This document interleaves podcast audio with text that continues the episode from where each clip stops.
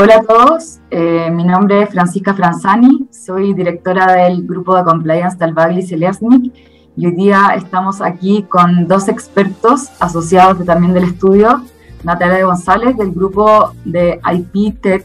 y Data y Roberto Gassman, asociado al grupo penal, con quienes vamos a conversar de un cambio que fue reciente, esto es la ley de delitos informáticos, la cual ya entró en vigencia y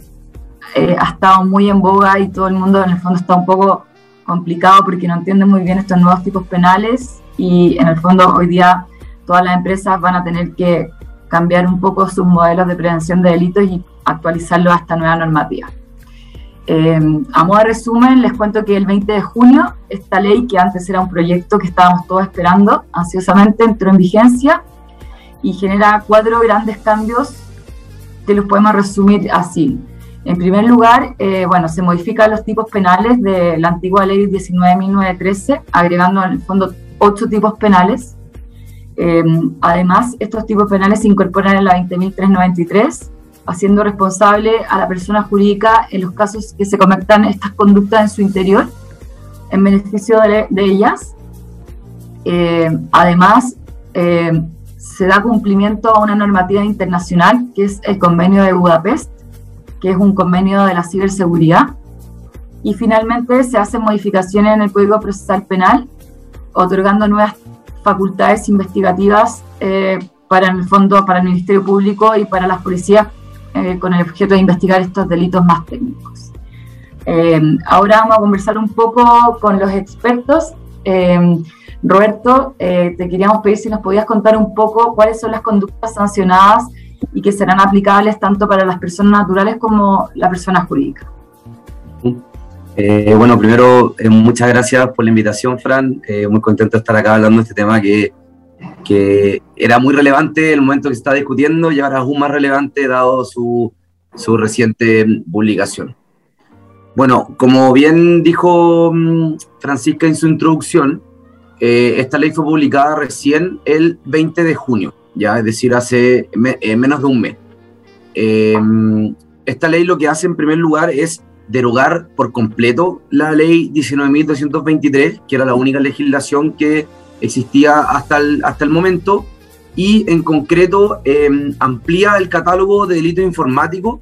em, en nuestra legislación, actualizándose hasta cierto punto, porque sabemos que eh, es muy difícil seguir la, mm, el, el, ritmo de, lo, de,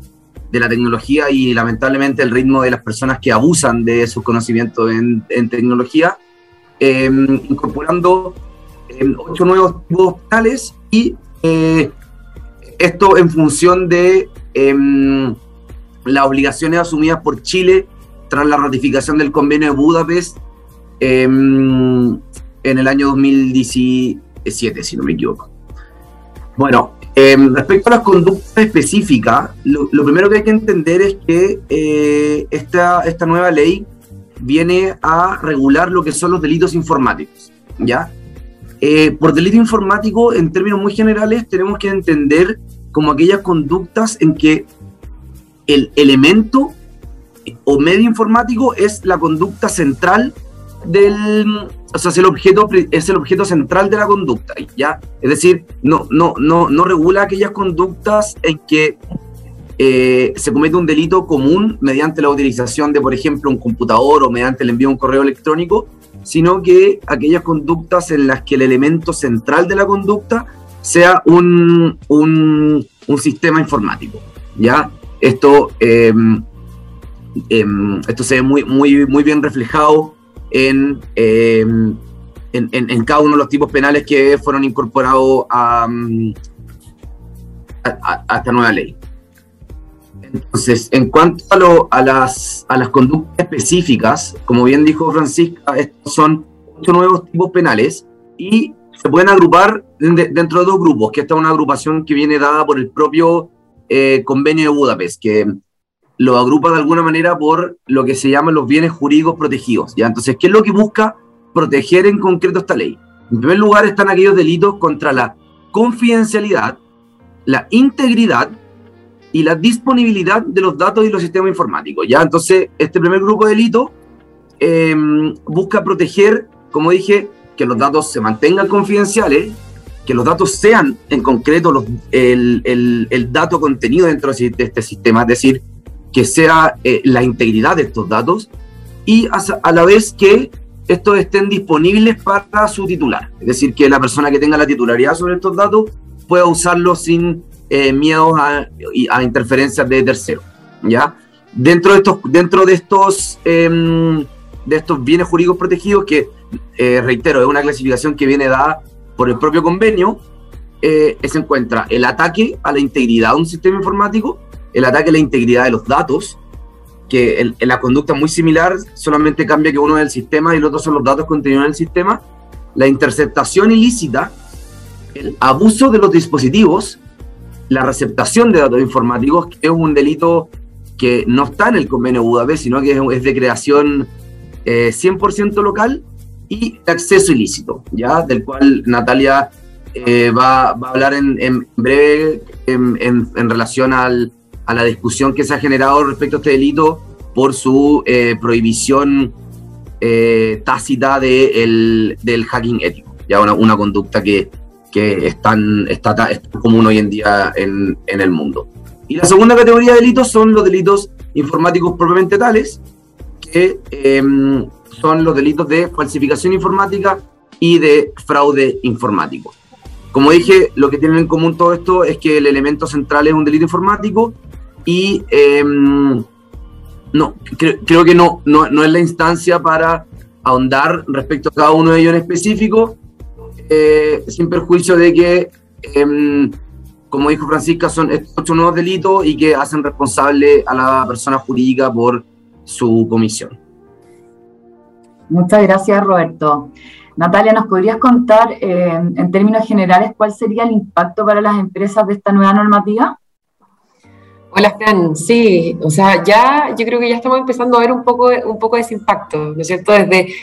desde que ya está, ya, desde que ya se había mandado al Ejecutivo el proyecto, el proyecto de ley para, para ser publicado y más aún desde, eh, desde su publicación y bueno, desde la entrada en vigencia. Eh, y, y, en concreto, ¿en, ¿en, qué ya estamos viendo esos impactos? Lo primero quizás es decir que,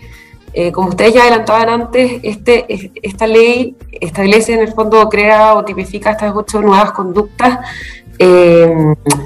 asociándolas, a o, eventualmente eh, pudiendo provocar responsabilidad penal tanto para las personas jurídicas como las personas naturales. De ahí que en, una empresa, por ejemplo, tanto los trabajadores como representantes, administradores, controladores y quienes estén bajo supervisión van a tener que tener prendidas sus alarmas eh, para ir identificando posibles riesgos eh, o en el fondo ir revisando sus prácticas, eh, las prácticas que ya han adoptado y que probablemente estén asentadas en la empresa y que quizás tengan que cuestionarse desde el punto de vista de la seguridad y cómo se está interactuando con terceros. Y en esa misma línea, eh, ha, comenzado, ha comenzado ya en el fondo una tendencia a, una, a revisar las políticas internas. Y aquí es importante eh, decir que los delitos informáticos que están contenidos en la ley de delitos informáticos son de diversa naturaleza y, como decía Roberto, protegen bienes jurídicos distintos y por lo mismo afectan políticas distintas. Eh, y de ahí la importancia que en, las empresas se, se, se, vele por una debida armonización con vistas o con miras a la entrada en vigencia de esta ley de principalmente la política eh, de protección de datos, la política de privacidad, la política eh, o, norma interna del Fondo de Seguridad de la Información y también la política eh, de respuesta ante incidentes de seguridad. Esas esas son como las tres principales normas internas que las empresas van a tener que revisar obviamente. Y obviamente esa, revisión va a tener que estar asociada eventualmente, si es que se identifican riesgos, a subir los estándares eh, de, revisión eh, y de supervisión y por supuesto también de trazabilidad de los procesos. Gran parte de la identificación de posibles conductas que se hayan cometido con anterioridad o para prevenir conductas en el futuro dicen relación o pueden ser identifica, identificables porque había una debida eh, documentación de los procesos, ¿no es? Eso es como lo, lo primero que tenemos que saber para, eh, para, entender si es que ha ocurrido eh, algo en la empresa, ¿no es? Y de ahí lo importante de preguntarnos qué hacemos con terceros, tratamos datos de terceros, cómo interactúan nuestros sistemas informáticos con los sistemas informáticos de terceros. Todas esas son preguntas que en el fondo sirven de base para la revisión de estas políticas que antes mencionaba. Entonces, como, y como, como conclusión, eh, lo importante es que de ahora en adelante las empresas ya no solo tienen que fijar o no solo tienen que crear políticas eh, mirándose a sí mismas como eventuales o posibles víctimas de delitos informáticos, sino también como posibles, en el fondo, eh, como que también, por eso es la posición de estar cometiendo algún delito informático y generando un daño a un tercero. Eso, básicamente, yo diría. Muchas gracias, Natalia. Roberto, Natalia, ¿algunos de ustedes dos nos podría contar si ven algunos problemas en esta nueva regulación? Sí, eh, bueno, esta, esta, esta ley fue discutida ampliamente tanto en el Congreso como en la academia y fue, fue objeto de muchas críticas por representantes del Ministerio Público, representantes de, empresas de, tecnología y eh, yo ahora como principales problemas yo, yo podría identificar tres. El primero en, en relación a la territorialidad, en el sentido de que la ley excluye de alguna manera eh, la, la, la, persecución de delitos que sean cometidos eh, fuera del país, es decir, delincuencia transfronteriza, porque, por ejemplo, puede haber datos que estén almacenados en una nube y no en un sistema informático local, y la ley no contempla herramientas específicas para llegar hasta, hasta, hasta la nube donde están, donde están alojados estos datos. ¿ya? Em, en ese sentido, el, ya se están reuniendo, obviamente, los países firmantes de, mm, de, del convenio de Budapest para establecer una especie de eh, anexo o reglamento a la ley para eh, regular este tema de, la, de transfronterizo. Y el otro tema que causó mucho, mucha discusión em, es respecto a la obligación a, a, ciertas empresas para, eh, para preservar provisoriamente los datos informáticos. ¿ya? Aquí originalmente se, se, establecía que el Ministerio Público podía solicitar estos datos sin la necesidad de una autorización judicial. Finalmente, eh, positivamente, pienso yo, se, se, eliminó esto en el sentido de que ahora sí se exige autorización judicial, sin perjuicio de que igual se obliga a las empresas a almacenar datos porque en cualquier momento el Ministerio Público podría mm, eh, llegar a solicitarlos ya para una investigación. Y el problema es que no queda claro cuáles son las empresas que tienen esta obligación, eh, por cuánto tiempo, qué tipos de datos son los que tienen que almacenar. Entonces puede generar una confusión en empresas de tecnología sobre, eh, porque, ah, porque en paralelo establece sanciones que son bastante altas para las empresas que incumplen con esta obligación de preservación. Entonces se puede generar ahí un problema de desconocimiento respecto mm, al alcance de esta obligación. Y el tercer problema es relativo al hacking ético, que aquí le voy a ceder la palabra a la experta, que es un tema que también da mucho, eh, mucho que hablar también. Sí, el tema del hacking ético fue uno de los grandes al momento de la discusión eh, durante el trámite legislativo del, antes proyecto de ley y ahora ley de delitos informáticos, eh, principalmente porque fue una norma la que, la que eh, regula en el fondo el, acceso ilícito y en relación con el, con el acceso ilícito establece que se entiende que existe autorización al acceder a un sistema informático cuando en el, perdón, en el marco de investigaciones de seguridad eh, cuando el titular del sistema informático ha entregado previamente su autorización.